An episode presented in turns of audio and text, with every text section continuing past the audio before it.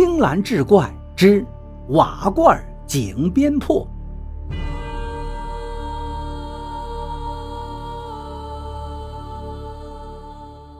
话说这一日，县衙的捕头刘快刀接到消息，说东十里发生了一桩奇事。擅长给孩子诊疾的汤高仁大夫半夜暴毙，死因蹊跷。刘快刀带着两名弟兄赶到东十里调查真相。汤高人是方圆诸村的名人，早年远游，也不知师承何处，习得一身本领，专门诊治孩童的疑难杂症。只要是别的大夫看不好的顽疾，到了汤高人这里，不出数日定然痊愈。虽然诊金颇高，但还是门庭若市。这天半夜。汤妻被一阵臭味熏醒，到里屋一看，丈夫汤高仁头顶着一条骑马布，一动不动，已经死了多时。而那条骑马布正是自己换下来还没来得及洗的。薄暮时分，丈夫还是生龙活虎的模样。况且，就算是猝死，不到一夜，怎么就会臭气冲天了呢？刘快刀一行风风火火进了村，勘察一番。刘快刀问汤七：“你为何夫妻二人分房而睡？”汤七解释道：“丈夫诊病期间会睡在里屋，并嘱咐家人不可进屋打扰。只要白天看病，到了夜里必然会分房而睡。至于那条骑马布，汤七说这布袋是自己的，挂在暗处，还未来得及清洗。”也不知道谁把它拿去挂在死了的丈夫脑袋上羞辱于他。刘快刀手指头搓着下巴，疑云丛生。尸体隔了一夜，却已经开始腐坏，而且顶阳骨处有拇指大的一块头皮上没有毛发。汤高人活着的时候，哪天出诊都会有记录。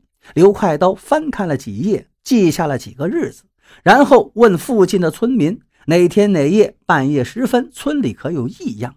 问了几个人都摇头不知。最后，刘快刀把目标移到村里几个赌棍身上。这些人经常是昼伏夜出。其中一个叫冯三儿的痞子如实回答说：“昨夜村里的好多狗发疯一样聚在村头，朝一个方向狂吠。关键是那个方向什么也没有啊，黑乎乎的一大片。”刘快刀又挑了几个日子让冯三儿回忆，这厮记性惊人。他道：“哎，刘大哥，您还别说，咱村子的狗跟您说的一样，初三、初四、初七、初九都跟昨夜一样乱吠不止，而且都是朝那个方向。”冯三儿指了指，顺着他指的那方向看去，是十里开外的北山。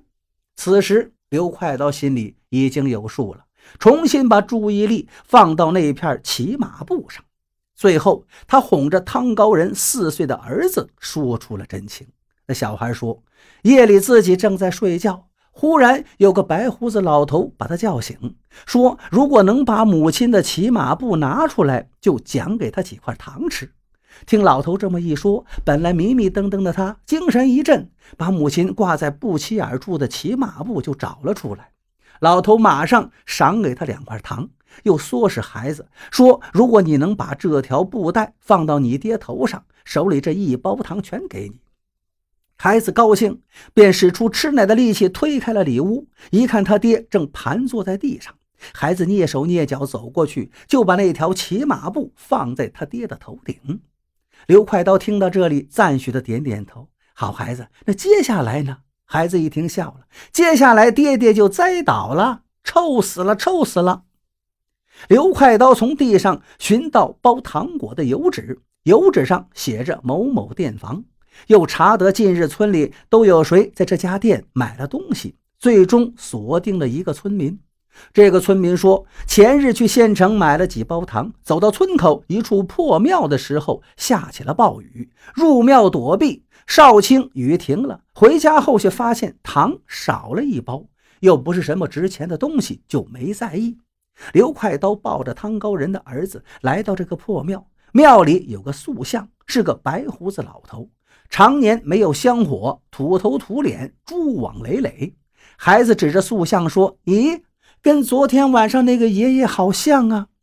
刘快刀心里这块石头落了地了，心中暗存：这汤高人顶阳骨中间部分没有毛发，又是半夜分房，此人必会些术法，神魂出窍次数频繁，导致头顶有一部分无毛发相附。出窍的时候，最忌有人打搅。那骑马步又是极会之物，可破千般术法。被人要是遮在头顶穴窍，神魂回不来，人肯定就死了。